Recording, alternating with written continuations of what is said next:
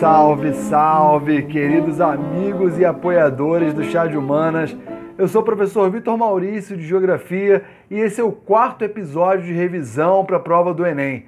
Nesse podcast, a gente vai discutir alguns pontos relacionados à geografia da população. Assim como os temas anteriores de urbanização e agricultura, as questões sobre demografia, sobre população, são muito recorrentes em qualquer prova de geografia e ciências humanas. Bom, como existem muitos assuntos e subtemas relacionados à geografia da população, eu optei por elencar alguns tópicos que eu considero fundamentais para que os alunos possam, sobretudo, criar uma base de pensamento mais geral e raciocinar sobre as questões que envolvem crescimento populacional, migrações, políticas demográficas, enfim. Eu acho que o primeiro ponto é compreender que o crescimento populacional ocorreu e ocorre de maneira distinta nas diferentes áreas do globo. No primeiro episódio, eu fiz uma diferenciação entre os processos de urbanização dos países desenvolvidos, dos países latino-americanos e dos países asiáticos e africanos. Aqui a gente pode utilizar o mesmo raciocínio. Basta saber que o comportamento da população, ou seja, o crescimento ou decréscimo das taxas de natalidade e mortalidade, estão completamente relacionados ao nível de urbanização dos territórios pelo mundo. Os países desenvolvidos, que se urbanizaram no século XIX, início do século XX, apresentam taxas de natalidade baixíssimas. Não é? Caso da Alemanha, França, é, Canadá, Austrália, Japão, Portugal, Espanha, Bélgica, enfim.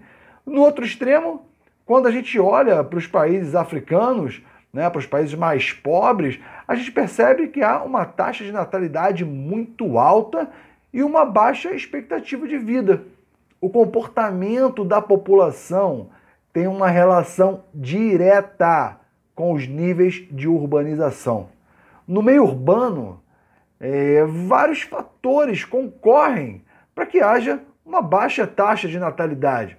As informações sobre os métodos contraceptivos são muito mais difundidas, as mulheres estão muito mais inseridas no mercado de trabalho, o custo de vida no meio urbano é muito mais elevado, o custo do filho no meio urbano também é muito maior. Da mesma forma, a expectativa de vida em países urbanizados tende a ser mais elevada. Há uma disponibilidade muito maior de serviços de saúde em geral nos países desenvolvidos, hospitais, é, programas de vacinação, acesso a medicamentos, enfim.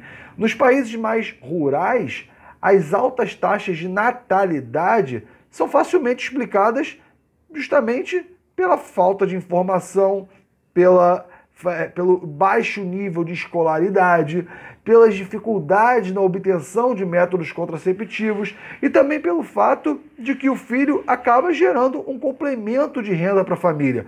O filho trabalha, o filho complementa, complementa a renda familiar.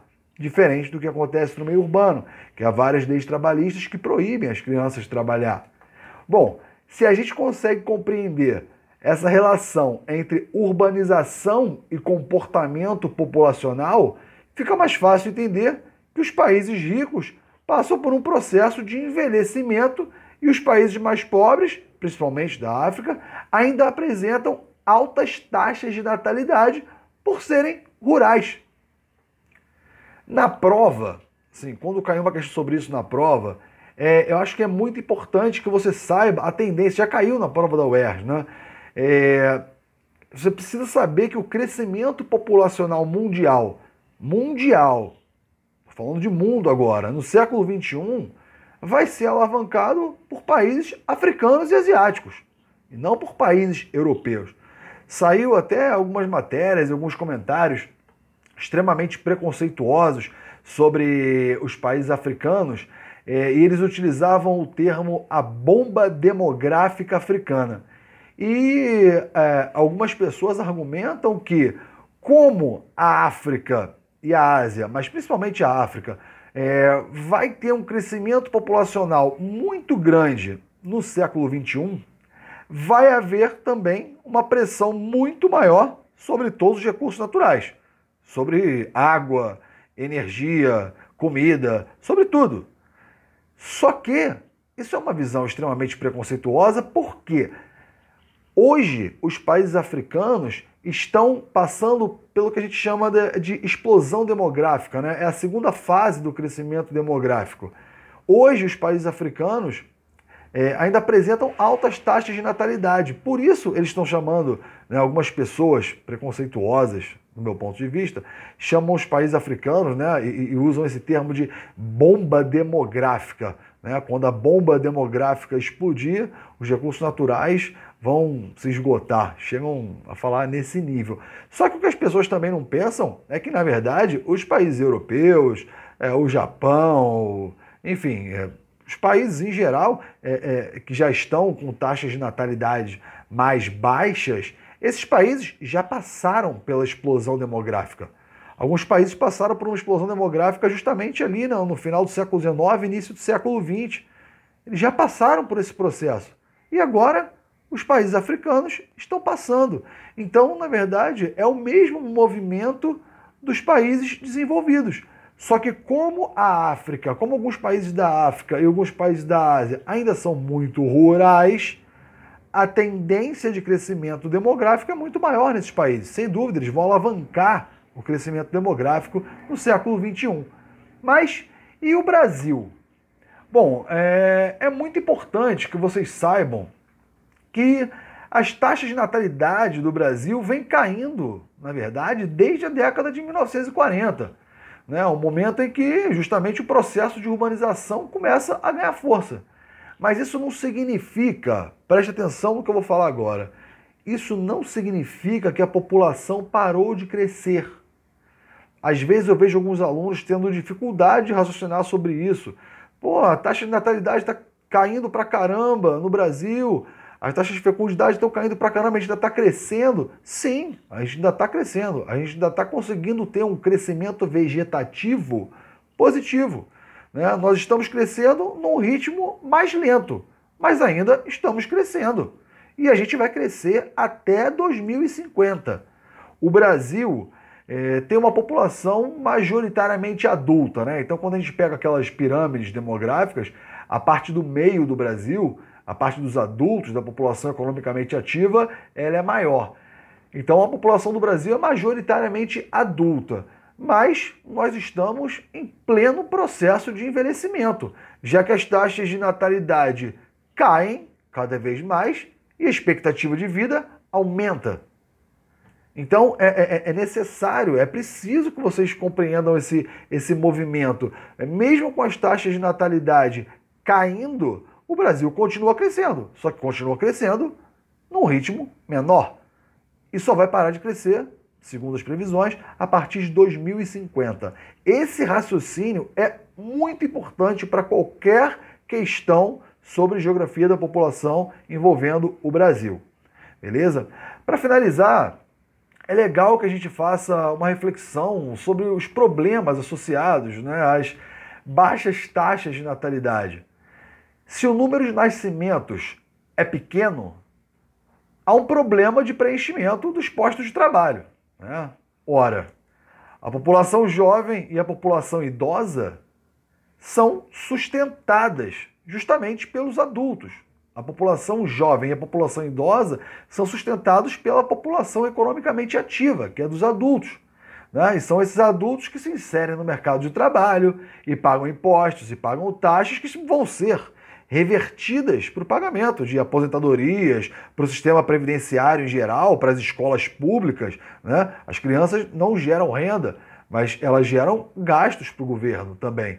Né? As escolas públicas, as creches e o, o, os idosos que tendem a morrer cada vez mais tarde também desfrutam de uma aposentadoria por um tempo maior e também consomem o sistema de saúde. Então, se a gente tem uma carência na entrada, um déficit na entrada de pessoas no mercado de trabalho, isso é um problema direto para o sistema previdenciário. Aí eu não vou discutir quais são as soluções para isso, porque cada um tem uma solução diferente. Né? Mas, enfim, eu gostaria que vocês tivessem esse raciocínio em mente, porque isso eh, já vem sendo muito discutido é, nos países europeus, né, nos países que já têm uma taxa de natalidade muito baixa. É justamente por isso que os países desenvolvidos promovem políticas de natalidade. E aí são diferentes políticas. Tem país que oferece dinheiro por nascimento. Na Suécia, por exemplo, eles oferecem licença maternidade por dois anos. É... Na França, eles também dão incentivo para as famílias que têm filho. Enfim, os países que têm baixas taxas de natalidade e são países desenvolvidos, eles fazem políticas para estimular a natalidade.